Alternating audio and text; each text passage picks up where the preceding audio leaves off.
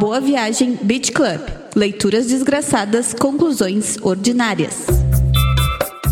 Hoje a gente vai tomar a dose de reforço contra a síndrome do impostor que nos acomete nas nossas análises políticas. Quer saber do que eu tô falando? Quinta-feira o sol deu aquela baixada e aí tu abre o teu Spotify. Estaremos lá, estaremos com um episódio novo do Boa Viagem Beat Club, pronto para ser ouvido com uma leitura desgraçada e uma conclusão ordinária debaixo do seu braço. Fique também esperto lá no Instagram, no arroba BVBC Podcast. Repita. Arroba BVBC Podcast, meu caro João, que está perto do dia que seu pai criou. Ah, Na verdade, já passou. já passou, exatamente. Ah, que nosso link. Eu sempre esqueço que a gente é muito organizado. Aqui é gestão. Acelera São Paulo. Ah, que nosso link da bio tá lá pra pegar na tua mãozinha e te ajudar a se achar aqui. Ah, a, a te ajudar a se achar nesse papo todo que a gente começa aqui. Olha aí, o Nilson. Tá se perdendo no No texto. quinquagésimo treleléu episódio, ele vai lá e fura o texto que ele mesmo escreveu. Pois bem, meu caro arroba Vincent Café, ah, me apresenta a leitura pra nossa turma, que hoje é uma leitura célebre, né? Uma, uma, uma, uma- autoridade. É, hoje a gente vai mostrar é, né, nosso viés político. Hoje a gente vai mostrar em quem que a gente tá votando, né? Em A gente vai quem, falar qual- quem que nós apoiamos. pássaro. né? Qual, qual, qual pássaro, qual avião, né? Eu, eu, acho, eu acho que tu tentou fazer uma piada aí, eu não peguei. É, é que, é que eu queria falar do Tucano, mas. Ah, tá. Agora que eu peguei. Agora que eu peguei, é claro, depois tu explicou. Enfim. Lembrei Ah, aquela pessoa que tá tão tentando pa- falar de um filme, aí tu fala o nome do filme e a pessoa fala assim: Ah, lembrei. Ah, lembrei agora. Ah, pô. Mas enfim, a gente vai falar hoje sobre o grande livro do grande presidente, o grande pensador, ou presidente medíocre, um pensador mesquinho, o, E o livro- Fernando Henrique Cardoso. E o livro é um pequeno livro, na verdade, né? Se for parar pra. Em termos Minúsculo. volumétricos, ele é um pequeno livro, né? Não, ele é simplesão. Ele é uma visão bem eh, pontual da realidade em que vivia Fernando Henrique no momento que escreveu. Que é 2018, né? É. E, e, cara, é impressionante, né? Porque, primeiro que eu, eu, fiquei, eu fiquei realmente impressionado com o tipo de, de, de- de- produto que ele nos ofereceu. Isso aqui foi muito fértil pro, pro nosso terreno aqui, porque ele dá um. eh, Ele dá uma visão. prime- Primeiro tem que analisar a pessoa, né? É um cara que não só estu- estudou eh, sociologia, né? E, e analisou a- as, as instituições, estudou. Cara, e, e- e ele foi presidente da. da do- ocupou uma- o principal cargo do país que eh, organiza as instituições. E ele fez isso quando ele já tinha mais de 60 anos, né? Então, Cumpriu todos os requisitos do filósofo. é, né? Se tu for analisar, ele é meio que um cara que se tu desenhar assim, assim, bah, meu, né, tá, tá, tá ali pra. Tipo, jogou na base do Santos, fez muito gol, ganhou Olimpíada, ganhou Campeonato Brasileiro, Libertadores. Mas vai trazer a Copa, né? Não é, Neymar? Aí tu fica assim, né? Cadê? Ô, Neymar. E aí? Vai ser agora? Vamos ver. Mas. Fica aí pra reflexão é essa, essa frase que tu usou agora. Pô, Neymar, não vai me trazer a Copa? Não, eu tô. Né, Fernando? eu conto- Não vai me trazer. Não, eu conto isso. Não, mas o, o, o, o Fernando, o Fernando FHC já, já não, não tem mais saúde, eu acho, pra isso. E, pá, inclusive, a gente pode estar matando o cara agora, cuidado. Não vamos falar da saúde de quem, de quem É, é verdade, é não verdade. sabemos. Ô, pô, É, se der uma ruim aí no, no tempo em que esse podcast fica na espera, vai dar- ser terrível. É, mas o Aí as pessoas vão saber quanto tempo que a gente leva pra gravar. É, mas daí tem essa parte de- do cara que está falando, né? Que tem todo. Inclusive, acabou de estourar uma guerra aqui, tu viu? Na Rússia. acabou, acabou de estourar. É, tu, tu quer, tu quer bagunçar o- a datação do episódio, né? Tu quer que a pessoa pense assim, ah, estão em janeiro. Não, eles estão em junho. Não, eles estão em março. É, mas eu, eu digo, primeiro, a, a figura, a importância de quem tá escrevendo, né? O lugar de fala do autor aqui é muito, ah, é muito importante, é muito ah, de, de se atentar, né? O que, que ele tá falando. E o segundo ponto é que o momento histórico brasileiro que ele tá analisando, né? Ele tá analisando em 2018. Ele meio que tá analisando uh, na boca da urna que elegeu o, o, o, presidente que tá concorrendo à reeleição agora neste ano que a gente vai, vai passar, né? Uh... Sim, ele começa o livro, ele começa escrevendo o livro mais ou menos na época do governo Temer ali, né? É, eu acho, claro, como ele, o livro é publicado em 2018, isso aqui ele deve ter uh, o pensamento, é, o core do pensamento é final de 2017 início de 2018. Deve, ah, deve tá. ser isso. Não, é o que, a, minha, a minha interpretação, né? É, que pelo que, que falo, deu a entender ali, evidentemente, mas é que eu digo assim, deu a entender pelo... Sabe que eu não leio prefácio de livro, né? Então, eu, eu, tô, eu, tô, eu tô olhando pro prefácio agora. Aí, na, logo no, no capítulo que a gente vai conversar aqui, é, ele fala exatamente do panorama do Brasil naquele momento, inclusive com todos os vieses uh, midiáticos da coisa. Não, e com né? todas as e com todas as acusadas possíveis, né? Porque sim, sim. Uh, eu tenho o que a gente vê do, do Fernando Henrique Cardoso, o FHC. Bom, para quem não sabe, ele ele governou por dois mandatos antes do Lula em 2013, então foi de 94. É, foi ele que instituiu o segundo mandato. Ah, é verdade, porque na época dele era o era cinco, né? Era cinco. Eu não sei se era cinco, era, era cinco. Acho que era quatro. Era cinco sem reeleição. Isso. Eu, eu tenho a impressão que era quatro, não? Agora, agora, agora você me pegou. Mandato. É, eu acho que ele só colocou a reeleição e aí depois que ele veio com o papo de diminuir, tirar a reeleição Acabei e botar de olhar na Wikipedia. Uh, o mandato presidencial vigente quando ele assumiu era de cinco anos, sem possibilidade ah, de reeleição. Aí emendaram a Constituição, apresentada em 97, uh, ou seja, na boca do gol, né? Uh, e aí. Você ele... é maior filha da mãe, né? Uh, depois que saiu, aí queria voltar com o negócio da. Não, eu acho que reeleição tá errado tem que voltar com mandato de 5 anos. É isso? Ah, mas é um chinelão, tem que dar nas orelhas do Fernando Henrique. Mas é um bom livro que ele escreveu. Não, aí a grande questão é que, tá, ele foi do. Uh, antes, do, qual que era a questão, né? Ele foi presidente de. No caso, é, ele ganhou a eleição de 94. Todo ano de Copa tem eleição presidencial, né? Lembre-se disso. 94, a Copa do nosso Bebeto Romário e do Dunga, né? O nosso maravilhoso treinador. Foi de... a Copa do Tetra? A Copa do Tetra, a Copa do Galvão, a Copa uhum. do Pelé, que o Galvão xingou o Pelé. É, o, Pelé o Pelé, no caso, era comentarista, né? É que às vezes o pessoal tá muito por fora e acha que o, que, que o Pelé jogou até anteontem, mas calma, pessoal, vamos organizar as datas. e ele ganhou muito, ele foi o cara, tipo, do staff presidencial do presidente anterior, que era o Itamar, né? Que se destacou muito em função do, do plano real, que deu uma. deu uma. que derrubou a questão inflacionária que era o grande problema do governo Itamar, que o governo Itamar uh, só virou o governo Itamar porque ele era vice do Collor que tomou o impeachment. Né? Collor foi o presidente eleito em, uh, foi o presidente ali logo depois da. Uh, ali, a partir do 90 ali, né? Porque chegou 90, 94. 90, é, só pra dar um. 90 Copa ganhada pela, da, da pela Alemanha, né?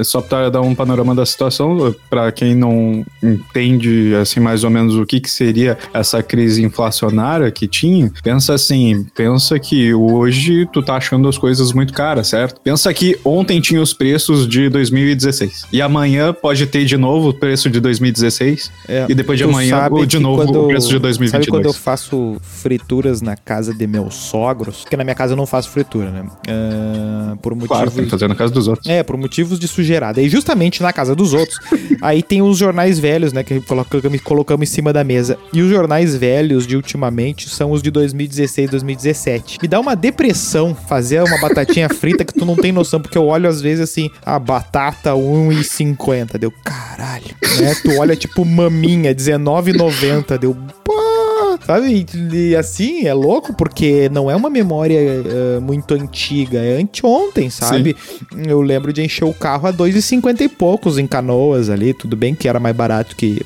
que Porto Alegre ainda, mas Porto Alegre tava 2,70, 2,80, né? E isso em dois... É, tinha aquele teu sonho molhado de pegar, comprar uma bis e gastar 50 pila pra ir de volta na praia. Pois é, pois é, era, era algo econômico, mas beleza. A grande questão é, ele governou entre 95 a 2003 Ele foi o, o último presidente uh, anterior à era PT, que de certa Foi ministro da Fazenda também e do ministro de Relações Exteriores e da Fazenda, se eu não me engano. Sim, ele veio da. No, na época do Itamar. É, ele veio da, das relações exteriores para a Fazenda e, no, e na Fazenda foi Isso. que ele acabou se destacando. É, Só que ele já era um cara, já era um cara célebre, assim, né? Nos, nos- que ele era universitário, tem uma vida pública, ele e a esposa dele são, eram bem conhecidos Sim. e tal, ocupavam. É que eu acho interessante a biografia dele, porque ele já era adulto ah, na época do golpe de 64. Então Sim. ele viveu todo o período militar. Tem a coisa dele ter sido exilado lá, que às vezes eu acho que é meio bobagem essas coisas do exílio aí de gente rica, Ele né? Participa do, do momento fundador dos, dos- do- de quem tá aí hoje, né? De todos Isso, os isso, partidos isso. que estão aí, ele tava ali. Ele conhece to- todos esses caras que são nego velho hoje se dão uma porrada e meio que alguns já largaram. ah, ele tava lá, né? No- no- É, estavam tudo abraçados lá no- na, na época que acabou a ditadura, né? Eram tudo brother. E, não, é que eu acho interessante a gente uh, pensar nisso, porque não é um cara que viveu um pouquinho e tá cagando regra no Twitter, entendeu? Quando o cara pega e tá dando panorama, é, é claro que ele passa pano pra ele mesmo o tempo todo, mas tudo bem. Isso daí quem não, né? Tipo, o cara é vivo Ah, hoje. Tipo, ele virou livre docente no ano que o meu pai nasceu. entendeu? É, essa essa Sim. é a, a questão, sabe? Ele. É, é, é que, o que o que eu quero dizer assim, não dá pra dizer que é um cara que não sabe do que, que tá falando. Ele, ele conhece tanto o lado acadêmico da política, quanto a política em si, porque ele participou dela ativamente por anos. Sim. Então, não é um cara que sabe pouco, não é um cara que não pode. é, que tem que. A gente tem que deixar de ouvir porque a gente não concorda. Sim, entende? e ainda assim eu acho ele que não esse era é o cara que vai dar o melhor panorama das situações, mas- ainda que eu não concorde com ele. Sim, e ainda assim ele. Tu percebe que o tipo, o ativismo político dele ah, acaba sendo um ativismo político que não é o ativismo político de hoje, né? Que é o da, da pauleira da rua, né? É um ativismo político simplesmente de estar ligado às coisas da política, né? Ah, estar. ah, depois que ele vem do, do campo universitário ali, estar nos partidos, estar nos cargos públicos, acompanhar as pautas. Ele é uma coisa muito mais. ah, ah, pá, o termo que eu vou usar é muito nada a ver, né? É uma coisa mais. É, é um ativismo mais low profile, né? É uma coisa mais. ah, mais serena, que acabou também pautando o que, que ele acabou fazendo depois de ser presidente, né? Que ele acabou ocupando só um espaço mais de. Tipo um padrão meio que americano, né? Depois pré-Trump, assim, né? Que o cara sai da política e ele sai e fica como palestrante, né, Dá uma opinião aqui, evita entrar nas polêmicas do dia a dia, essa coisa assim e tal. Mas isso não o impediu. Tá, e outra coisa sobre esse livro, né? Ele vem de um- uma sequência de um outro livro que ele fez, uma espécie de uma dos diários da presidência, que é, um- que é uma coisa muito comum de se fazer, né? É, Sim, do cara sim. meio que relatar o que aconteceu depois que saiu. Mas esse livro, ele, ele vem com outros dois autores também, mas que o, o autor, o cara que assina é o Fernando Henrique, mas tem o Miguel Darcy de Oliveira e o Sérgio Fausto, que trabalham junto com ele na, pra elaborar ah, o que ele faz, só que... ah, Ainda assim, não deixa de ter o lado pessoal do, do, do FHC no- nessa análise, e considerando tudo isso que a gente já falou a respeito da biografia dele, que de um jeito bem, bem ampassa,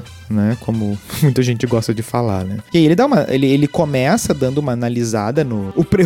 Aí que tá, tu não gosta. Eu já, eu já vou sair do prefácio, tá? Mas ele faz uma, uma leve passada por, ah, por como é o mundo, né? Por como ele tem avançado, por como essa glo- a globalização ah, pelo qual a gente. ah, que era o tema de até pouco tempo atrás e, e parece, já, já parece que já é um tema ultrapassado falar globalização, né? Tem a ver com essa perda de uma. desse capitalismo de, de, de ter um país. É a perda da identidade que ele fala, Ah, de um ter um esquema país assim. como referência, né? ah, de, por exemplo, que a globalização não tem nada a ver com uma dominação imperialista, mas sim de, Sim, sim. de, um, de, de uma superação disso, né? De que ah, tu perde os, o- a força, do, os estados nacionais perdem força, tu tem uma coisa muito mais descentralizada, né? Tu tem essa ah, tu tem essas ah, tu tem as constituições de cada país que vão dar um mínimo ali ah, mas ele vai narrando isso só que quando ele vai entrar na no ponto de partida, uma crise política e moral, que é o ponto de partida. Ele tava, ele, ele escreveu isso aqui com o Pedro Dória, né? Uh, você conhece o meio, esse aqui é o ponto de partida. Uh, daí o que acontece? Ele vai trazer aqui talvez uma das melhores descrições do que que era o, o Zeitgeist brasileiro de 2018, né? Do principalmente. Sim, sim, perfeitamente. Porque em nenhum momento. Porque as ressalvas que ele faz à Lava Jato são muito pequenininhas, né? Ele tá exaltando a Lava Jato aqui. Ele tá botando forte que o sentimento é de antipetismo, né? Um dado momento ele fala, e o PT acabou, né? Ele, é, a, a frase e o PT acabou é dele, inclusive, aqui foi muito divulgada depois nos no jornalismo uh, mais, mais popular aí. Sempre que se referiam à queda do PT, à destruição do PT, é, a referência era esse livro do Fernando Henrique. É tipo que o, o, Tipo quando se falava de Petralhas e todo mundo ignorava que foi o Reinaldo Azevedo que criou o termo. É, quando vê, quando vê faz sentido. Quando vê quando ele. Pode ser da, justamente daqui, né? Faz sentido, faz sentido. É bem, é bem possível que, que seja uma espécie de uma própria. Que não existe um momento em que o Fernando Henrique tenha subido num palanque e fala assim: o PT está acabado, mas sim tenha feito essa interpretação é, é a partir que, disso. No caso, foi. É, é, que pensa assim: ó, a partir do, daquele momento onde tu tinha Lava Jato, já tinha uma condenação do, do seu Luiz Inácio, tu já tinha um, um impeachment, que daí o impeachment não foi feito na Dilma, foi feito no PT, né? É. As pessoas não, não, não diziam assim, ah, temos que tirar a Dilma, mas põe o cara tipo, do PT. O pessoal não. defendendo a Dilma, mas assim, a, a real é que ninguém é. tem nada contra, ninguém tinha nada contra a Dilma.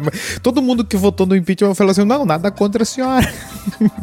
Foi uma coisa meio assim. É, basicamente por isso que até fizeram as maracutaias lá para deixar ela Exatamente, com os direitos políticos dela, apesar porque... do, de tudo. Porque era muito injusto, tipo assim, vamos colocar nesses termos. Era muito injusto com a mulher a ali. Punição que te, a, a, gente vai te aplicar a punição de te tirar do governo, de tirar o PT do governo, de tirar o staff do PT de dentro do, do Planalto, né? Mas a gente a, sim, a sim. punição pessoal que é te impedir de ter a vida pública, isso a gente não vai te aplicar. Ou seja, meio que assinaram embaixo de que tá, o que a gente tá fazendo não é não é exatamente o que a gente tá fazendo, né? Ele não, não quer não é, não é contigo. é, e aí o, o termo que até no livro mais à frente lá ele vai falar, que é mal usado, que é isso foi uma questão política, né? No caso, por uma questão política, o impeachment faz todo sentido biológico. Mas não, mas digamos assim, se a gente fosse colocar no, assim na ponta na ponta do lápis, talvez ele não fizesse tanto sentido assim. E né? tu então... tem a impressão de que ele uh, reformaria completamente esse capítulo primeiro desse livro hoje? Eu acho que. Não, eu acho que. Porque, assim, o, o Fernando Henrique, pelas entrevistas que eu vi dele, Uh, ele sempre é muito sereno quanto ao momento em que ele escreveu ou falou hum, o que ele falou. Tá, tu diz dele aceitar que essa era a leitura daquela conjuntura feita naquele isso, momento. Isso, isso. O Fernando Henrique ele tem um problema, ele só não vê problema nele mesmo, entendeu? Ele enxerga a falha no, na estrutura toda. Ah, mas entendeu? eu acho que todos assim, os ó, que assumiram a caneta tem essa questão. Sim, sim, é a vaidade do cara, entendeu? É, é, Isso é, daí é, o... é o padrão de comportamento é. daquele cara. Olha, é, se eu ofendi alguém, eu peço desculpas. Isso não é pedir desculpa, sabe? Sim, sim. Mas é, que é mais ou menos por aí. No caso, assim, ó, se tu pegar e pedir para ele um panorama de cada momento em que ele viveu, ele vai te dar o panorama daquele momento. Não quer dizer que o que ele pensa hoje é a mesma coisa que ele pensava naquela sim, época. Sim, mas por exemplo, tu pensa que. Porque a grande. O, só para dar o fio condutor aqui, né? O grande mote que ele coloca é de. Ah, acho que a gente teria que desenvolver melhor. Porque assim, né? O texto dele. Se o pessoal acha que o Ciro Gomes, na, na nos debates e nas conversas, mistura todos os temas para tentar dar um boom de, eh, de entendimento da situação, se assustaria com esse primeiro capítulo, porque ele fala de reforma previdenciária, crise ambiental, questão política, questão energética, ficha limpa, né? Corrupção e coisa e tal, e tudo no mesmo capítulo pra te entregar que isso tudo desemboca na corrupção do PT. Sim. E É, na verdade, ele até coloca que a crise em si, ela não acontece por causa do PT. O PT, ele é usado ali como bode expiatório, não que não tenha feito nada, mas sim porque é o que estava ali presente no momento. Ah, Tanto é que é, ele faz a análise da crise a partir dos partidos sociais-democratas, que o que, que é os partidos sociais-democratas que ele chama ali, ah, o PT, PSDB, o PPS, o PSB, PPS. Que daí, no caso, ele começa a, a dar a entender que a crise em si, ela acontece porque estes partidos, que eles representam uma social-democracia que, na visão dele, é o mais correto para se viver, não agiram politicamente a favor do, do, do Estado. Eles agiram ah, politicamente a favor de si mesmos, entende? E aí quebraram o que eles falam, o que ele fala ali, que, que uma espécie que, que eu acho que é o grande ponto, que é o que ele fala que quebrou o interesse na o- quebrou a expectativa com relação à política, né? Quebrou a o discutir a política da forma ah, o, o uso da política da, da como, como ela foi feita para ser. Sim. Seria meio que a corrupção no seu sentido mais fundamental, assim, né? Não no sentido de botar dinheiro no bolso do outro, mas no sentido de que as instituições foram. ah, perderam o seu sentido.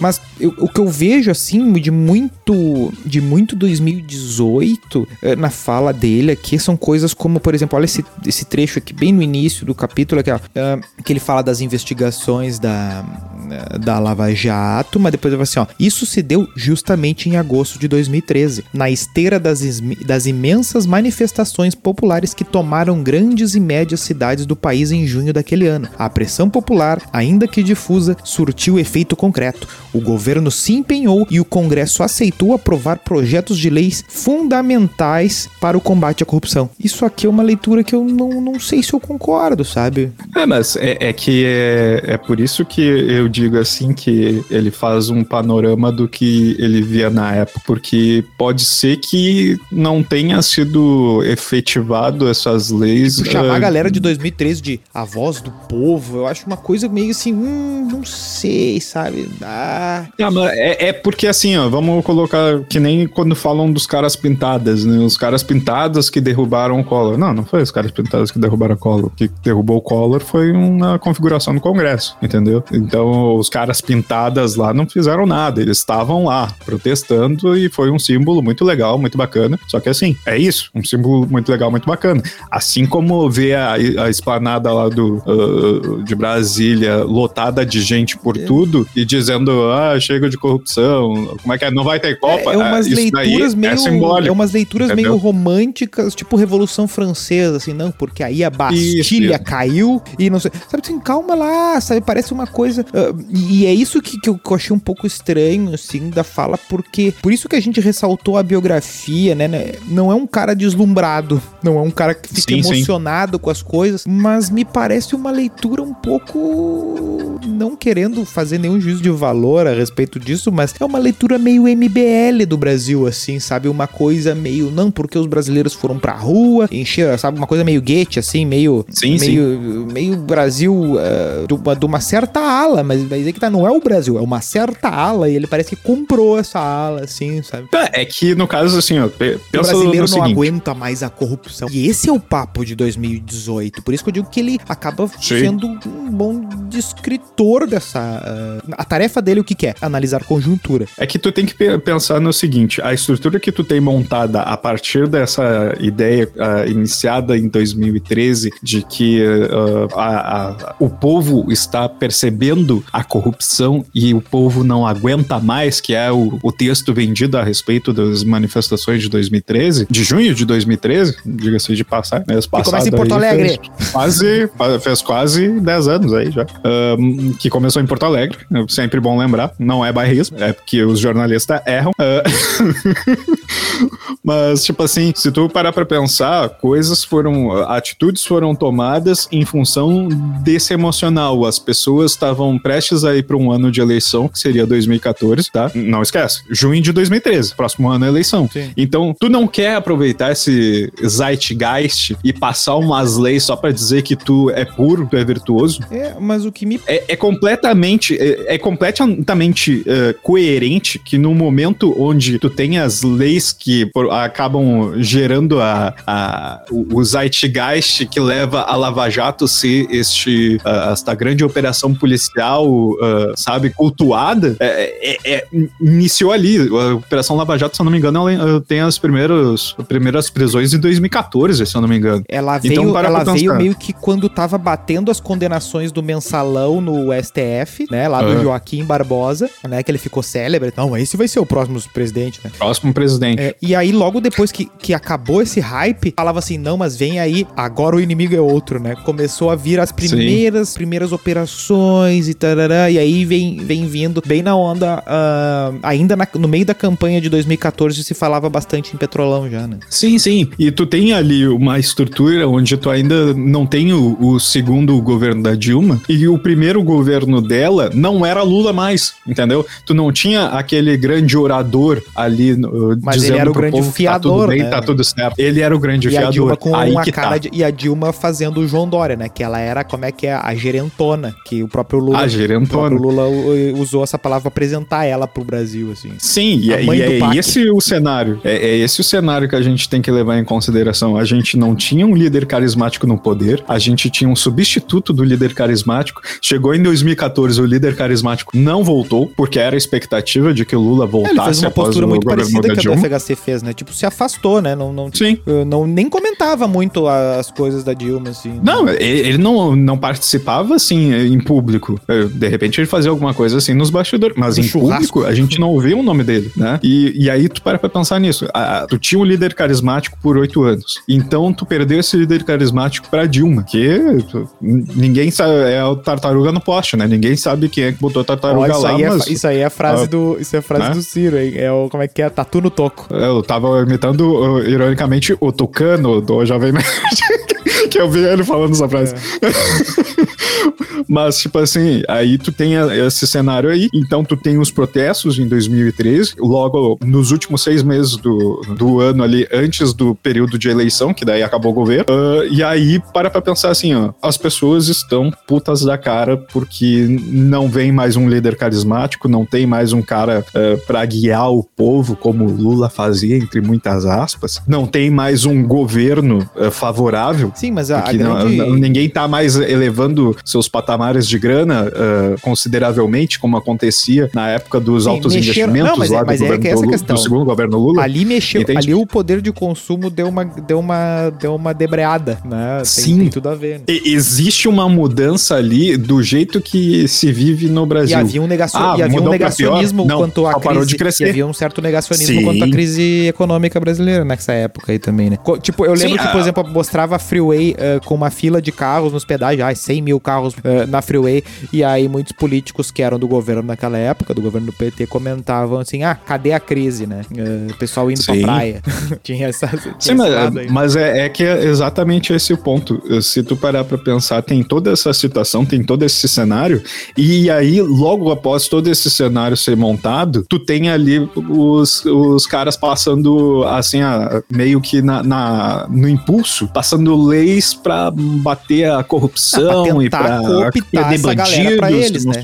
Porque a gente Mas, na rua, claro, né? Porque é, é, o único motivo do político se mexer, é para pegar mais eleitor para a próxima eleição. Então para pra pensar assim, e não virar esse é o cenário. Né? Porque uh, ninguém, tá, era muita gente na rua e, e ninguém sabia exatamente em quem bater, né? Exato, exato. Porque uh, nesse momento a gente não tinha as divisões que a gente tem hoje, esses, esses, uh, esses polos de esquerda, direita, coxinha, Mas é por isso, por for. isso que eu acho que a leitura do... É, e, e aí que tá, não sei se daí porque é uma leitura minha que daí bate com isso e eu fico achando meio estranho, mas a minha leitura do, do, do 2013 ali é muito sobre um movimento fundador, né? Não de não temporalmente, mas principalmente sabe, sabe aquele evento mitológico do, do que, que, que não, não, não foi exatamente ali que nasceu, mas foi ali que se fundou, né? Uh, dos movimentos de direita, né? Uh, ah, já tinha MBL antes, né? Já tinha não sei o que antes, mas é meio que aí que uma direita se reúne, né, de todos os tipos, inclusive as, a- Ah, as, a- as mais sinistras possível. As marchas pela família ressuscitaram. É, exatamente. Não se falava em marcha da família porque já era uma coisa que estava completamente estigmatizada, né? Mas boa parte desse movimento se encontrou, houve um crescimento, só que aí que tá. Pra eleição de 2014, chegou tarde demais. Se os movimentos fossem em junho de 2012, talvez a eleição de 2014 o teria convertido mais ah, voto pro, pro Aécio e menos pro pra Dilma, né? É, porque chegou tarde. Esse, essa, essa galera começou a se ver meio, meio, meio tarde. E acabou acontecendo uma. O pessoal se frustrou na eleição de 2014, que achou que ia conseguir tirar na urna o PT, né? Ah, e é quase consegui, porque se eu não me engano a diferença foi 2 milhões de votos, uma coisa Sim, assim. foi, foi bem apertado, né? Até o, até o dia, ninguém, ninguém botava dinheiro na, na KTO lá, né? Não Sim, confiava nada. Ah, Só que o que acontece? A leitura de 2018 era de que essa, essa galera de, de 13 é o Brasil, né? O Brasil, da, da- o Brasil do Davi Luiz chorando na hora do hino, sabe? Ah, da, da Copa das Confederações, antes do 7x1, né? Aquela coisa emocionada, Ê, Aham. vamos pra frente, não sei o quê. Mas peraí, peraí, isso é uma parcela, né? E a leitura que ele traz aqui parece que não, o Brasil não aguenta mais, o Brasil. Blá, blá. Sim, o Brasil não aguenta mais desde sempre, mas assim, é, associar assim É. parece uma visão um pouco, um pouco fechada, não sei, sabe? É que no caso, é, é que aí que tá, n- nessa época, por, por isso que eu acho Mas que é o que Zeitgeist 2018. Sim, mas é por isso que eu acho que é, a, a visão é é até correta ah, em relação a essa parte aí do, do início. Porque no início a gente não tinha essas separações. As marchas pela família e essas bobajadas que começou a ter, veio depois, na época ah, que estavam fazendo os protestos para o impeachment da Dilma. 2000, e- Não nessa época. 2014 não vendia bandeira de Israel, embora Não, nós não. tenhamos da comunidade, Sim. não tinha bandeira de Israel pra vender na esquina. Vamos combinar. Não Que, tinha. diga-se de passagem, muitos dos moradores desses bairros is- israelitas, israelenses, se tapam de nojo quando vem um bolsonarista com bandeirinha de Israel, mas tudo Não, bem. o cara, o cara vai todo, o cara vai desde beber na sinagoga, ele não deve ter uma bandeira de Israel na casa dele. Pois é. Aí o cara assim, não, ué, tá vendendo, não sei, mas a seleção vai jogar aqui, qual é que é? Né? Tá meio estranho. Sim, mas é é que no caso, assim, a, a, a percepção que eu tenho em relação ao que. a- ao que a percepção do, do, do FHC é que, no caso, assim, ele tava vendo ao último momento onde o povo estava unido sem se dizer que é de um time ou de outro, entendeu? Isso que pra ele representa os protestos de 2013. Por isso que ele pega esse amontoado ali, essa parcela da sociedade, e diz que é a vontade do povo, entendeu? Sim. Ele não faz uma, uma coisa meio genérica que nem fazem hoje de dizer que a vontade do povo é meia dúzia que tá na rua ali pedindo qualquer coisa. Ele pega assim, ó, qual, qual é que é a classe social desse cara que tá aqui em 2013? Eu não sei. É homem ou mulher? Não sei. É preto ou é branco? Não sei. Entende? Ele não sabe nada. Ele não tem informação nenhuma da, do- da demografia da, da- daquelas pessoas ali. Então ele diz, é o povo. É assim que ele come- consegue caracterizar esse, esse agrupamento. Então, quando isso gera algum ah, abalo na estrutura política que faz os políticos dizer vamos passar umas leis ah, contra a corrupção, ele já entende, ó, existe um movimento acontecendo. Como, aí, por isso que eu digo, é, isso aqui é o que introduz o que vem a ser o espetáculo da Lava Jato nos anos seguintes. Porque chega eh, em 2014, eleição, aquela eleição meio turbulenta ali, onde uma cidade mudaria totalmente o resultado, a gente tem um- uma situação onde começa a vir os primeiros presos da Lava- Jato, começa a vir os primeiros escândalos, não sei mais o que, e começa a cair a casa de cartas do, do, do- Sim, a do- leitura do que ele Brasil. apresenta tá nessa frase aqui, ó.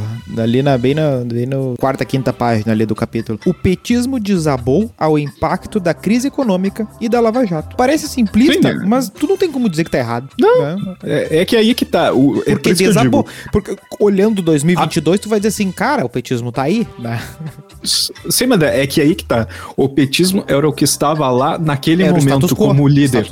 É, é que nem tu pegar e dizer assim, ó, ah, o Brasil hoje está ruindo. Tá, mas o Brasil está ruindo por quê? Ah, por causa do Bolsonaro. Não, não é só por causa do É, Bolsonaro. por exemplo, Existe uma estrutura ao redor do Bolsonaro que participa não, e disso. outra coisa, e vai seguir participando, ou ele perde na urna e acabou o bolsonarismo. Não, mas é, mas exatamente esse é o ponto. Tu não pode. É, é que nem eu, a- atribuir todas as coisas boas que aconteceram no governo Lula ao Lula. Ah, tipo assim, é ele só estava é lá. o que ele acaba fazendo aqui, de certa forma, né? Ele meio que coloca assim, não, porque Mas o PT claro. fez certas coisas, porque teve o boom das commodities, né? É, porque aproveitou o boom das commodities e ampliou programas que nós já tínhamos no meu governo, e meu governo, e meu governo. Em vários momentos ele faz essas comparações, né?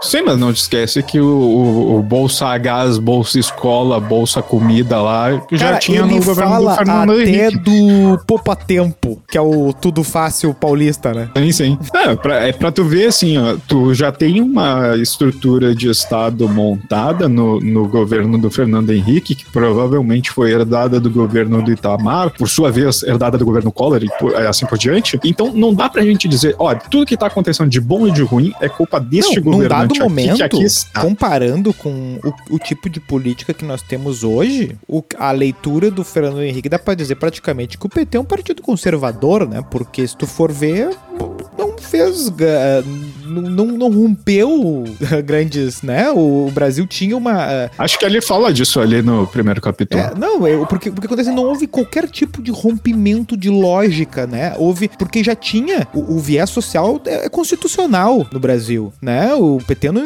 não, não, não, não inventou essas coisas, sabe? Ele ampliou, decidiu, botou a verba, intensificou as coisas, beleza? E isso ah, a gente até, até esse ponto aqui de 2018 não percebeu que o, o chefe do. E a gente, eu digo o Brasil como história inteira, assim, né? Não percebia que o cara que tá na, na chefia do executivo, ele tem. Ele. ele essas coisas não funcionam automaticamente, né? Porque a transição do, do, do, do FHC pro Lula foi uma coisa muito muito tranquila, né? Apesar dos medos de que foram eh, incentivados, né? Que haveria isso ou aquilo, eh, fo- foi uma continuidade. Beijo, Regina Duarte. É, eu tenho medo. É, inclusive, né, vi- vira, me vira uma pessoa célebre no, no governo atual, né? Que loucura. É, é que na verdade eu só citei ela pra gente fazer a citação recorrente da Globo aqui nesse programa. Exatamente. Ah, Nenhuma novela diretamente. Né, Mas, mas a grande coisa que ele fala ali, que, que teve esse desabe do petismo, mas ele fala assim: ó, ilusões perdidas de quem acreditou no, P- no modo PT de governar, economia em recessão, desemprego em massa, crise política, crise moral, escândalos, uma onda de desencanto e desesperança. Ponto, triste fim, ponto. Daí o que, que ele fala? Esse abalo provocou o abalo de todo o sistema político. Eu acho que esse, esse, esse parágrafo aqui, essa parte, por mais que centre muito no PT, né, e personifique eh, muito no Lula, eh, não sei, não, não é mentiroso, né, tu dizer que... por- porque se tu for parar pra pensar, só existe o PT de partido no Brasil. De partido que... gov- partidas ganha, né? Partido, é, é, pensamos por, assim, todos como um grupo. É, porque, por exemplo, sempre, sempre se pensou muito no- no- na dualidade PT-PSDB. Eram os republicanos e os democratas a versão, versão brasileira, né? Álamo. Sim, sim. É, beleza, eram dois partidos que tinha. O que aconteceu em 2014 com o impeachment derrubou o 2014 com a eleição da Dilma e com o posterior impeachment envolv... e, e aí que tá, a Dilma acabou herdando o- o- os prejuízos da Lava Jato também, né? E, e logo depois envol- a figura do Aécio tendo vocalizado o nome do PSDB acabou derrubando o próprio PSDB, né? E com as brigas que eles tiveram internas, acabou de, de certa forma esse negócio de abalo do todo o sistema político, na verdade o que abalar, o que abalou foi os dois partidos que existiam, né? Quem quem, quem Sim, sim. dirigia o país? PT, PSDB, né? O, o, o PSDB se contentou com, com dominar São Paulo, né? Porque não conseguia nacionalmente parecia que não queria, parecia que nem era conveniente, né? Sim. em um dado momento se, se- parece que se, eh, se contentaram, tava bom, né? E, e o PT, na medida que cai, fica, fica sem espaço vazio. eh, Como é que é o. Vácuo de É, poder. vácuo de poder é sempre uma expressão equivocada, né? Porque não existe, né? Na medida que uma, Na medida que tem um vácuo, ninguém está no poder. é, é, é, exatamente. um- é, não, não tem como, né? É, a, coisa simplesmente troca de, de posição. E essa subida dessa galera que, que era é, ignorada em 2013 foi a galera que ocupou esse espaço, né? Foi, foi exatamente Sim, sim. Essa, esse essa coisa que nasceu em 2013, essa organização dos partidos de direita, do, do- Deus acima de tudo. é, é, essa galera que Mas ocupou é- é esse que aí espaço que tá. da, da galera que foi corrida, né? Por exemplo, a galera que ocupa a posição militar, pessoal de carreira pública, tipo ex-juiz. Não foi só o Moro de ex-juiz que cresceu nos cargos públicos. Teve muito ex-juiz aí que virou Sim. político, tem muito ex-militar, ex-policial. Um monte de delegados e. Exato. E Né? Todo, pa- Não, todo é- estado tem o seu delegado que virou político. Sim, sim. É, é que tu, tu. Olha só como é que é engraçado as coisas. A gente tem todo esse panorama, porque isso tudo aqui é- que a gente tá falando tá no, no capítulo 1 ali da crise e reinvenção da política no Brasil. É meio que dizendo o que, que é o daqui- Brasil em 2018. É, isso é ele desenhando o, o, o background para o que ele vai propor depois, tá? É, No caso, ele vai desenhando isso é, sempre colocando assim como as pessoas estão vendo. E quando eu tô dizendo as pessoas estão vendo, é o como a mídia tá divulgando, entende? Então, a versão que é mais recorrente ali no- na mídia é tudo que ele falou aqui. Sabe quando tu falou ali que, que Eu não diria o cirista ia ficar o cirista ia ficar de boca aberta vendo os dados que ele levanta aqui. Na verdade, são dados que isso daqui É. era passado no Jornal É, Nacional todas os as dados, noites. mas eu digo a, a mistura de temas numa, num espaço pequeno de tempo, né? Tempo lendo Isso, isso, páginas ali no caso, né? Sim, mas é, é- é exatamente esse o panorama. Ele pega todas essas informações que eram mais, uh, mais divulgadas na mídia naquela época. E aí, é por isso que,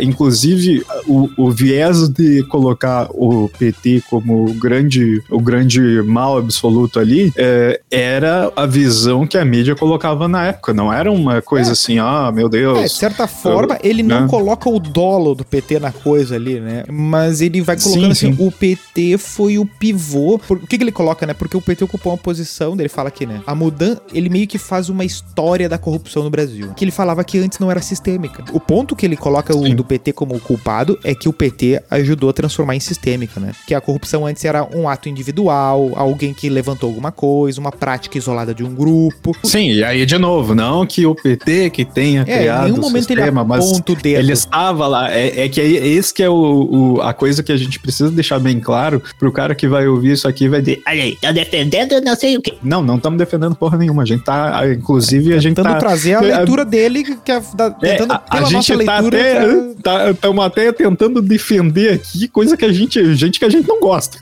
Estamos tentando ajudar. Porque a gente já citou uns quantos partidos aí, metade deles a gente não gosta. É, metade a deles outra gente não- metade a gente Metade despreza. deles não sabe nem onde é que fica o diretório, porque, sei lá, né? Não sabe nem qual é a sigla Não. atual, né? Porque todo partido agora que tu vai entrar no site, é, é, aparece lá, antigo não sei o que, né? Antigo tal É, coisa. sim, sim. O PPS, por exemplo. É. Mas é, é que é aí que tá, né? Porque é, é importante a gente fazer essas ressalvas, porque este é o cenário e não tem o que fazer. É em cima disso que, que é criado as propostas depois. Porque o que que acontece? Por mais que a gente te- esteja dando esse cenário todo aqui, é, o livro não é sobre isso. O Falando livro, em PPS, sabe quem é que vai sair pelo PPS, o Cidadania? Ah. Marco Antônio Villa. Meu Deus, que triste. Cidadania.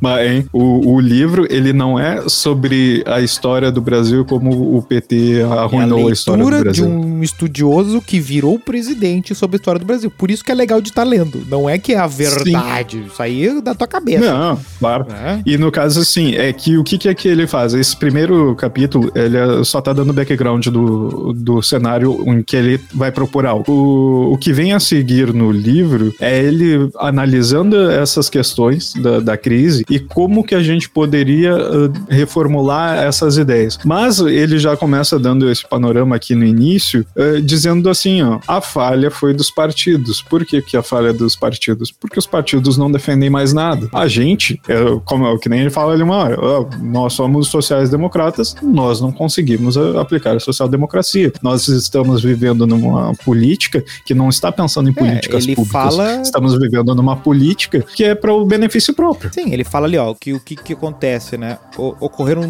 dois. A, a mudança de patamar na corrupção decorreu de dois fenômenos, né? Um estado ah, desenvolvimentista, né? Que é um estado que vai influenciar na economia. Por exemplo, o PAC lá, que a Dilma era, era a ministra a respeito, cuidava disso, né? De, de, ah, teve uma época que teve uma, uma propaganda nacional daquelas antes do Jornal Nacional lá do, com o Lula falando que o Brasil vai virar um, como é que é, um canteiro de obras. É meio que isso, é o Estado desenvolvimentista encorpado pelo boom internacional das commodities e abençoado por um líder popular e carismático. De quem será que o FHC tá falando? Bom, uh, e aí ele fala, e o crescimento dos gastos com o sistema político partidário, sobretudo no financiamento eleitoral. Ele vai falar que, na minha época, as empresas doavam, uh, as empresas podiam doar legalmente, né? E aí ele foi falando que, ele começa a falar que houve uma escalada de doação, de, das empresas utilizarem a, doação partidária como, como um setor da empresa, o que, o que escandalizou boa parte da, da, da na, nas matérias lá do Jornal Nacional, Fantástico e tal, no Petrolão era justamente que uh, empresas uh, que estavam envolvidas nesse esquema de corrupção tinham um departamento simplesmente para cuidar de quanto dinheiro ia em, em propina, mas só que não era simplesmente uma propina,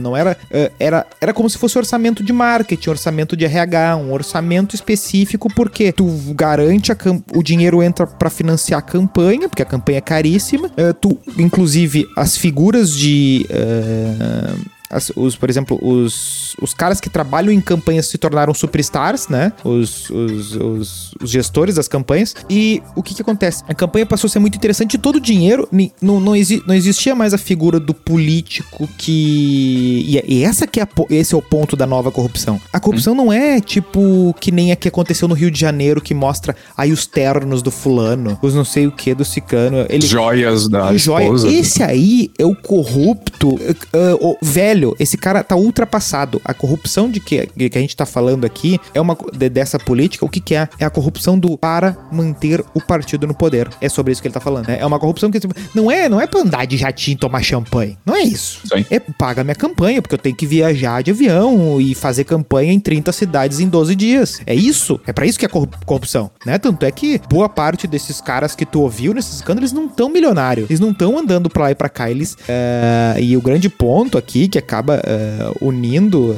alguma, algum tipo de leitura, assim, é que as empresas, como é que dá pra dizer? O sistema corrompeu-se, de forma que a empresa se ferra, o político se ferra, o cidadão se ferra. Mas a culpa é do juiz. Não, o, o, não é por isso que aqui tá o, o, centro do que exatamente é a corrupção, de que é a coisa deteriorando-se, a coisa uh, destruindo-se, porque assim, não tem ninguém se dando bem. Não, tá Sim. todo mundo se ferrando, porque tu, acontece uma escalada exponencial da coisa, que, né, cada, a, tu, as empresas têm que doar para todos os partidos, né? Uh, os políticos têm que estar tá toda hora. O cara, os caras estão correndo em Brasília não é para provar projeto, é para conseguir falar com o fulano, para conseguir a doação, para conseguir pagar um troço que vai acontecer daqui 3, 4 anos. Sim. E aí come, começa uma corrida e tudo assim, e tá aí o projeto, não sei o que. Que projeto, velho? Sabe? Tu tá muito preocupado com, com, com o financiamento. Tu trabalha em função do financiamento, as empresas estão eh, preocupadas com, com conseguir fechar os contratos contratos, porque se o Brasil é um canteiro de obras, eu quero ser o pedreiro, né? Então tem tudo isso e ele vai colocar que quem é que tava no poder? Não era eu, né? é meio que isso. Sim, sim. na minha época não era assim. Na minha época, ele até fala. uhum. na, na minha época, eu blindei os ministros da Educação e da Saúde, o Paulo Renato e o José Serra. Eles eram filiados ao PSDB? Eram. Mas eles não faziam governo de política, né? É meio, é meio que.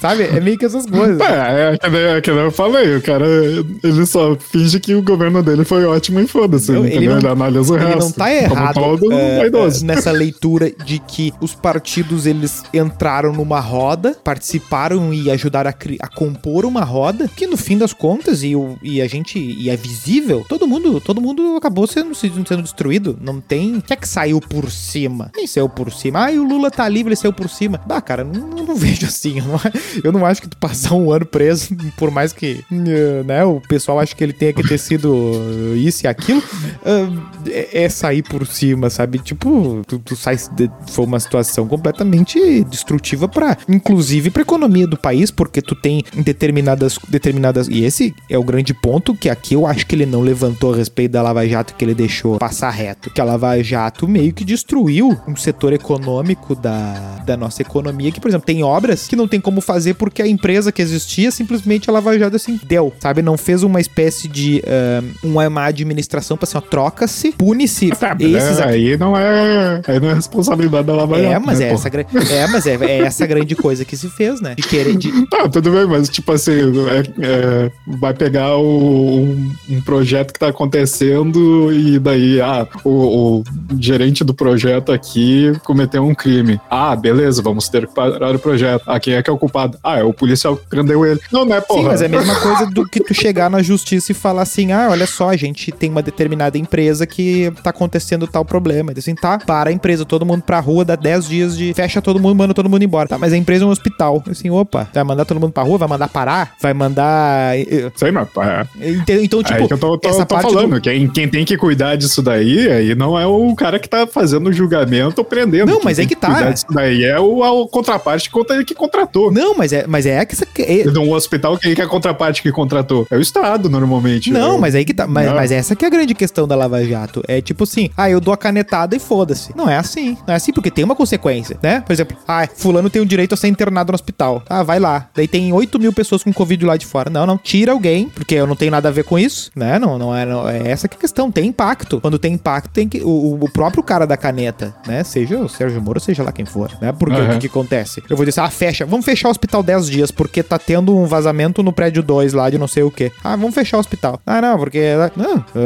ah, Se é assim, por exemplo, vai ver o que tá no papel, como é que tem que ser uma escola estadual. Ah, não tá no papel, tá, fecha a escola. Assim, pronto, nunca mais vai ter aula, né? É essa que é a questão. Ah, mas é que o só que meu acontece ponto é o assim, isso foi tu feito- tem duas partes né, de interesse aí. Não, aí que tá, não é no duas partes, não é o duas. cara, a justiça, a- a- não, é que eu digo assim, duas partes envolvidas no, no processo, uma que, que é, é a contratante e outra que é a contratada. Aí o cara que tá fazendo a, a justiça, ele tem que, não tem que ficar indo pra lugar nenhum, ele tem que fa- fazer aquilo que tá no papel lá, tá, tá escrito na, na lei, não, não tem que defender o, ah, não, mas aí tem que pensar na Não, mas, é, mas, é, mas é justamente Porque, esse porra. ponto que eu tô falando. É, não é só duas partes, não existe isso. Porque acontece o seguinte: dependendo do que, que tu tá lidando, tu tem o cidadão. Tipo, dependendo do que Claro. tu mandar fechar, ah, são duas partes. Aí o juiz vai decidir não sei o que, tá. O senhor tem que fazer isto pro outro, assim, tá, mas daí eu vou ter que fechar a empresa se eu fizer isso aqui, tá, então tu fecha. Aí a cidade tal não tem mais tal coisa. Daí assim, não, peraí, eu preciso pensar, eu organizar isso aqui, porque, por exemplo, tem uma empresa que administra um porto, é uma empresa que administra, eu não sei o que. En- Então, tipo, não é. é, O, o privado é meio relativo, É. entendeu? Porque Não é ah, só É, é eu e que tu, tem, tu o, lembra- tem, o, tem o resto. É, é que a gente tem uma coisa semelhante, uma muito menor acontecendo, é, que foi exposta aí, eu acho que um mês atrás. Lembra quando teve o esquema lá da tatuagem do cu da Anitta, que, Puta merda. que, que apresentou o escândalo de corrupção e blá, blá, é. blá. E no caso, o que, que é que acontecia? Os caras faziam contratação, as prefeituras, né? Faziam a contratação de shows de artistas, eh, em geral, assim, e aí nessa contratação a prefeitura dizia assim, ó, faz a nota aí dizendo que levou 500 mil, mas eu vou te dar só 300, beleza? Aí se o cara era, se o artista era filho da mãe, ele ia lá e dizia, beleza. E aí o artista levava os, os, os 300 mil e a prefeitura ficava com 200, sei lá, alguma coisa nesse sentido. Então o que que acontece assim? Quem é os envolvidos ne- nessa história? É a prefeitura contratante e o artista contratado. Agora, se for o, o- a justiça lá e dizer assim, olha, artista, você está cometendo um erro porque está pagando propina, sei lá, Sim. tá dando um dinheiro aqui para devolver um dinheiro para a prefeitura, que é um dinheiro público, né? Então você Sim. está errado,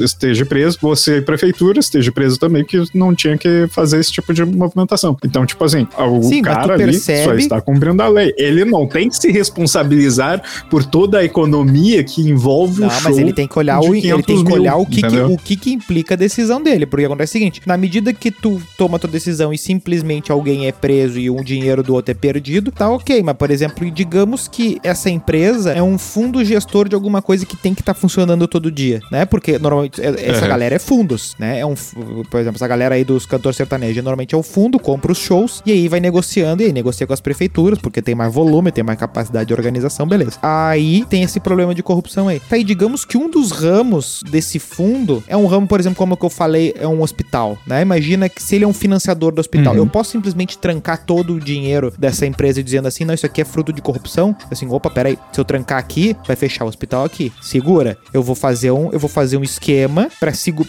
segurar esse fluxo desse Não, dinheiro eu, eu entendo o que tu tá falando. interromper esse con- contrato aqui que eu tô vendo que é, que é fraudulento. E, e, entendeu? Tem que ter um certo. Não, eu, eu entendo o que tu tá falando. É, é, é que esse equilíbrio, eu entendo. O que eu não entendo é hoje se culpar unicamente o cara que julgou e não os, os que Ah, não. realmente fizeram o O maracutaia. CPF. Entendeu? O É CPF. essa, eu porque Sim, é, sim. é disso que, que se trata é, essa, essa história toda aqui que a gente tá levantando. Por isso que eu tô levantando isso. Não, a pessoa em específico acaba se ah, ah, criando um, um espantalhão dela ali, justamente pelo fato de que ela Sim. quis se promover pessoalmente, né? Ah, divulgou coisas Claro. na mídia para que para que o julgamento não fosse feito apenas pela, pela regra do papel, mas pelo clamor popular, né? Por exemplo, ah, vou tomar uma decisão amanhã. Né, É que eu não, eu não, eu não tô dizendo que o- a decisão ela eh, não foi irresponsável. Eu- O que eu digo é assim, ela não é errada, entendeu? O cara tendo os, tendo a argumentação para se julgar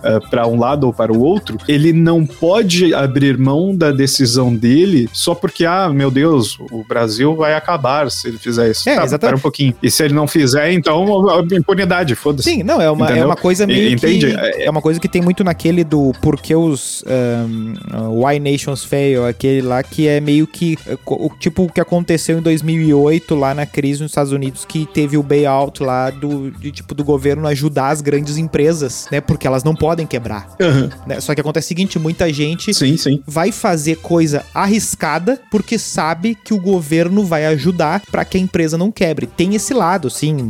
Do, do tipo, do, Sim, sim. é saudável que uma empresa que se envolva com corrupção sistemática quebre. É saudável. Só que em já estando nessa situação, Sim. a gente tem como fazer uma, uma coisa que não vá. ah, porque pode ter certeza, o, o modo como foi conduzido, e isso é uma outra verdade que eu também não vejo aqui, mas que já era verdade em 2018. O modo como foi conduzido a Lava Jato agravou uma crise que já existia, né? Porque tu espetaculariza coisas que tem muita obra em Porto Alegre que atrasou justamente por isso. Tem obra que não saiu porque, porque não, não, não, não soube, não soube se fazer um tipo assim, não, peraí, peraí. Não, é, é- Vamos organizar pra que as coisas funcionem, porque isso vai ter um prejuízo pra milhões. mas ele fala ali de- dessa coisa da espetacularização, porque é que aí que tá, por isso que eu tô envolvendo esse papo todo, porque o que que acontece? É, a gente abre mão do, do, do que a justiça e a política deveriam fazer pelo Estado, né? É, é isso que ele levanta ali, a gente tá abrindo mão point. disso pra pessoas se beneficiarem, pra mídia se beneficiar, mídia, que eu digo não a, a imprensa, eu digo a mídia de a- o marketing, né? É, eu diria talvez o pensamento público. É, é- é assim, isso que ele talvez. tá levantando. É, é porque não é incentivado que as pessoas compreendam a política. Não, não é incentivado que elas entendam por que, que a política pública é necessária. É incentivado que as pessoas eh,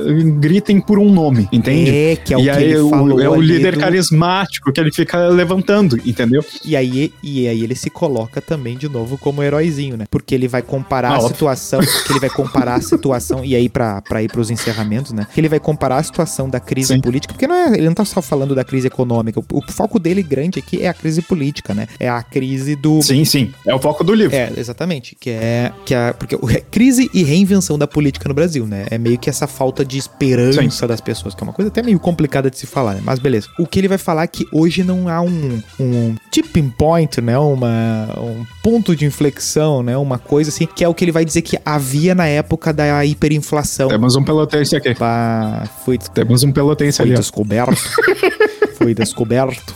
Ah, mas daí o que acontece? Pelotense. Tá bom, criamos um personagem. Ah, que é o que ele vai dizer que na época dele, aí a, a inimiga era a inflação. E aí o povo conseguiu concordar e o plano real rolou e ele conseguiu salvar o Brasil. É mais ou menos o que ele acaba falando, né? Ah, e ele diz que hoje não existe ah, este, mo- es- essa coisa. Eu vou te dizer, se ele tivesse, se ele fosse um pouquinho mais ousado, ele diria que o tipping point hoje seria uma luta pela democracia contra o extremismo Ousado. né? Eu, sabe? Porque, porque parece que é meio que é o que acaba unindo. ah, Ah, tá, porque daí seria o início. Tá, beleza. Porque ele seria o Não, cara. Ele seria ousado em 2018 falando isso, é isso que tu quer dizer. Aí que tá. Ele não fala de democracia. Ele, fa ele, ele acaba falando porque ele tá falando de crise da política. Ele identifica que o problema de 2018 não é. ah, ele, aí que tá. Ele coloca a corrupção como fomentador do processo da crise, mas ele não diz que a crise é porque ai, só tem ladrão em Brasília, não sei o que, né? Ele diz que. Porque, porque grande, grande parte do movimento antipolítica. O, o, que, o que me pega nesse primeiro capítulo, e por isso que eu achei ele bom, é que num dado momento parece que ele assina embaixo do movimento que. do movimento que, que, que, que tomou conta, que foi o bolsonarismo e que ganhou a eleição. Mas num dado momento, parece que ele tá exatamente no sentido contrário, de dizendo que esse, que o que tá acontecendo agora é o problema, né? Porque num dado momento. Porque ele, ao mesmo tempo que ele enaltece, Lava Jato, coisa e tal, tá, são as mesmas coisas que alimentam essa galera, né? Porque qual, qual, é, qual é o pessoal que mais foi cooptado, mas não de uma forma pejorativa nem nada, mas que, que, que, que se agremiou é, a- ao bolsonarismo? É a galera do. Ah, Brasília não dá mais. É meio que isso, né? É meio que a galera sim. do. Ai, por que, ati por que atiraram os aviões no World Trade Center e não no, no, no, no Congresso? Os pratinhos lá da esplanada. É, a esplanada é o outro lado ali. Mas, mas no, no- no, ah, exatamente, no- na- nas duas torres do, do Congresso lá. Por que não, né? É, é- é meio que isso? O que, que é isso? Não é o bolsonarismo simplesmente. É o sentimento de antipolítica, que é uma coisa que ele tá comentando aqui, que é essa crise da política, né? É a, é a descrença de que é pela política que a gente muda o Brasil, não é pelo, pela gritaria, pelo vem pra rua, pelo não vai ter Copa e pelo WhatsApp. Não é. É com a política, é com organizar deputados, representação, política, partidos de verdade, né? Então, num outro sentido, parece que ele não tá enaltecendo o Brasil que queria tirar tudo isso que está aí, né? Não, não. E- Não, em nenhum momento ele fala. Na verdade, o que ele dá a entender que esse Brasil do tudo vamos tirar tudo isso que está aí é uma consequência direta desta má, má gestão política, segundo ele mesmo, né? E aí, por isso que eu falo sobre a questão do ah, deles pensar Estado, né? O, o Fernando Henrique ele vai tratar política por política pública e não política essa que a gente vê na TV, entende? Ele tá pensando no resultado real da política quando ele tá falando da crise. É, da instituição, Ele não tá que- dizendo assim, ah, a, a crise, isso. Ele não tá pensando, ah, crise política porque ah, agora temos a direita e a esquerda e a direita está ganhando. Não, ele, ele até faz essa menção que não faz sentido pensar em, em direita e esquerda, porque eh, não, a gente tem que pensar no, no que é o objetivo real da política. Olha, nosso objetivo real aqui é atender a liberdade, entender, atender a solidariedade, atender a, atender a igualdade. Esse é o objetivo real da nossa política aqui. É para isso que a gente está fazendo política. Tá, mas e aí, o que, que a gente está fazendo a favor disso? A gente, a princípio, Não, não, está fazendo nada no Não, momento, a- porque a gente está preocupado com a esquerda e a direita. Sim, e ele vai dar, e ele vai dar um ponto aqui que ele fala em 2018 que eu não sei se ele concordaria agora. Embora faça todo sentido o que ele falou assim. Por exemplo, na crise que vivemos, o protagonismo vem da justiça, da mídia e da opinião pública. né? O entrelaçamento entre esses diferentes fatores nos fez chegar ao ponto crítico em que estamos sem nenhum risco para as instituições. A crise não nos levou nem nos levará à degeneração da Venezuela. Ah, que, que ele, que ele pegou, hein? Ah, ó, daí olha só. As forças armadas foram preservadas, a mídia se preservou e os setores-chave do aparelho de Estado também. A crise, com toda a sua extensão, não engolfou tudo. O que, que ele tá falando no fim das contas? É que esse papo de ai, o Brasil não tem jeito, o Brasil não sei o quê. Não, sabe, o Brasil tem um ativo muito forte. É esse ponto que ele tá, que ele, que ele encerra o, o- esse capítulo. Não, o Brasil tem. O Brasil é organizado. Tem, tem, tem muita coisa sendo feita que a gente não, não, não, não, não, dá. A gente tem a estrutura de Estado. Não, e, e- e as coisas funcionam, cara. A gente não tem referência. Essa que é a questão. É, falta referência. Tu vê a diferença que faz um, um, um- um- sistema único de saúde. Numa questão que precisa de vacinação, tem países que não conseguem. Não conseguem. Não é assim, ah, eles querem ou não querem. Não, não consegue, nem querendo. Né? A gente. A hora que, que o Brasil quis quis vacinar, vacinou, né? E deu, acabou, sabe? Uh, Não conseguiu, teve o aparato técnico pra fazer o que precisava fazer. Agora, o que ele vai discutir aqui e o que ele vai continuar depois, e depois em outros episódios a gente pode ver, é o que ele vai discutir. Tá, mas uh, a gente tem que ter gente ocupando essas posições, porque. E aí já eu fazendo a leitura, que a gente viu que, embora a transição do FHC pro Lula ali não tenha uh, sido Lula lá, cara. é, Lula, eh, não tenha sido abrupta a diferença pela mudança do chefe do executivo, a partir do Bolsonaro mudou muita coisa. né? Ele meteu a mão mesmo, né? De, de querer fazer as coisas mudar intencionalmente. Ou seja, opa, não é tão. O Brasil funciona, mas não é tão automático assim. O cara que tá lá no Comanche lá, ele, ele afeta. Afeta até psicologicamente é- é- os é que, que- não estão subordinados a ele, né? Claro. Cria, cria o, o, Claro. o espécie do, do- da aura do momento, né? Ele influencia. O presidente da república, ele é uma É- espécie é- de uh, chefe do Zeitgeist. Sim, é, que o- a minha. A gente fala Zeitgeist como fosse de- de- merda, né? Essa finalização. É, né? É um bom documentário, inclusive. Não Ah, é não. Não é não. Enfim, ahn, é que o, o que eu tava pensando a, a respeito desse final é que, na verdade, ele pega e coloca assim, ó. Ele não coloca que a, a nossa estrutura de Estado é infalível. Ele coloca que ela é sólida no sentido de é impossível um golpe a- aos moldes de 64. Que ela, que ela aguentou. É isso ela que eu acho que ele essa. tá defendendo. É, ele fala assim, ó, aconteceu um monte de maluquice. Isso. E a gente aguentou. Então dá pra gente se organizar. Uhum. Não adianta. Porque o que, o que, que também ele tá falando, né? Que nessa crise também vem muita ideia maluca, muita coisa mirabolante, muita gente querendo botar tudo abaixo Sim. e querendo fazer do zero. E esse é o problema. Aí tá um problema, porque tem gente que vai aparecer com solução milagrosa. E nada mais errado que a solução milagrosa, sempre. Sim, mas é exatamente por isso que eu acho que é a visão dele né, nesse final de capítulo, quando ele já vai para dar, dar o segmento na, na tese dele a respeito de Brasil, é, é ele dizendo assim: olha, a gente tá passando por uma crise, isso daqui está ruim, está brabo, mas tem solução. Não que eu vá dar a solução agora neste capítulo, mas tem solução. E a gente tem essa solução porque o Estado funciona. E, bom, a gente passou por desgoverno aí nos últimos anos que mostrou que o Estado está sólido. Eh, eh, Errado ele não estava em 2018 quando escreveu esse livro. Em outro momento, talvez a gente já tivesse passado por uma crise É, mas ainda institucional assim, e a gente não que- passou mesmo tendo o Bolsonaro lá fazendo tentativas o tempo todo. Não, exatamente. Tu vê que é uma, é, o, o governante atual ele tem a intenção clara de modificar.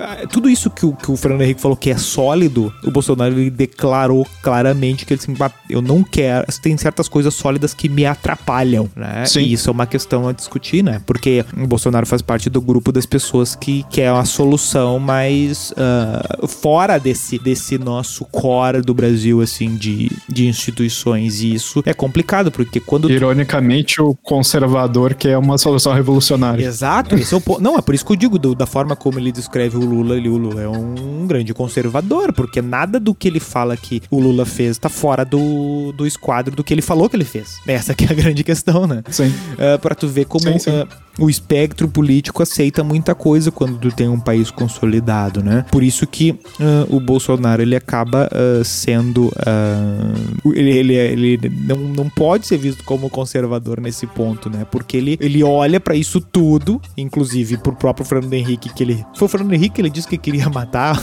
ou foi o Fuzilar, sim. é, Foi ele. ele olha pro Fernando Henrique, pro, pro Lula e fala assim: vocês são a mesma coisa. Por quê? Porque vocês respeitam essa ordem aqui, né? E eu não quero essa ordem, eu quero uma Uhum. outra ordem. Não- não- ele também não é, ele também não foi o Ciro Gomes de vir com um plano dizendo qual é que é, embora ahn, o plano não responda tanta coisa. Mas ah, ainda assim é. é- é o ve- a única a frase que resume é meio que contra tudo que está aí. E o que está aí é um pouco do que a gente descreveu. É essa questão dessa crise política que prejudica a vida concreta das pessoas, mas a estrutura está preservada por incrível que possa parecer aos ouvidos mais sensíveis, tá? Esse é o É recadinho do Boa Viagem Beat Club pra vocês. Um abraço, segue lá, gente, no arroba BVBC Podcast, arroba BVBC Podcast, Repita, companheiro. arroba BVBC Podcast. Ah, estamos sempre aí. Repetiu. E estamos sempre aí, no cuidado. É isso aí, então ouve aqui a, a gente, cuidado com o que você ouve nos jornais, às vezes eles falam umas coisas estranhas, pense muito bem a respeito. E ouça o nosso nossa série de programas sobre política, Memórias do Futuro Esquecível, Exato. que semana passada saiu o último episódio. Exatamente. E não, não. E aproveite a passada de pano que o Fernando Henrique acabou de dar, que ele também faz leituras que pouquinho depois já, já, já não bate mais. é isso aí. Um abraço. Tchau, tchau.